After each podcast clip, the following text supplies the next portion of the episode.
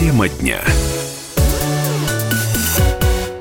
Я из лесу вышел, был сильный мороз, так хочется сказать. Э, и, предваряя нашу следующую тему, а можно ли собирать валежник э, в лесу, давайте вы э, задумайтесь, а он вам нужен?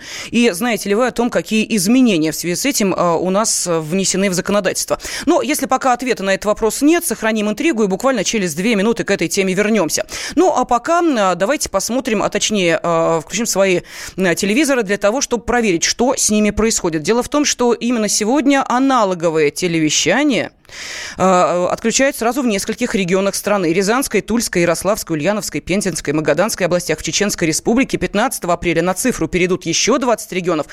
Э, с 3 июня остальные 57. Если вы пока не понимаете, что это, что с этим делать, какова, ну, скажем так, последовательность ваших шагов, мы для всех подготовили небольшую справку. Не волнуемся, слушаем, конспектируем. Справка на радио «Комсомольская правда». Россия переходит на цифровое телевидение. Боитесь, что в один момент окажетесь перед черным экраном? Этого не произойдет, если вы правильно настроите технику. Присмотритесь к логотипу федеральных каналов. Если видите рядом букву «А», то вы смотрите аналоговый сигнал. Как проверить, поддерживает ли ваш телевизор цифру?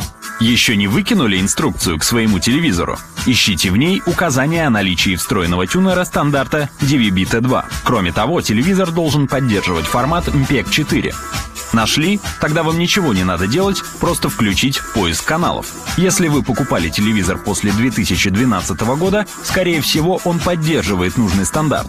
Если же телевизор старый и тюнера в нем нет, то нужно докупить специальную приставку. В продаже их множество, от самых простых и недорогих до более продвинутых с дополнительными функциями. Например, возможна запись любимых программ и даже установка караоке. Главное – посмотреть, какой вход есть у вашего телевизора. Старый RTA, так называемый тюльпан, или более новый HDMI.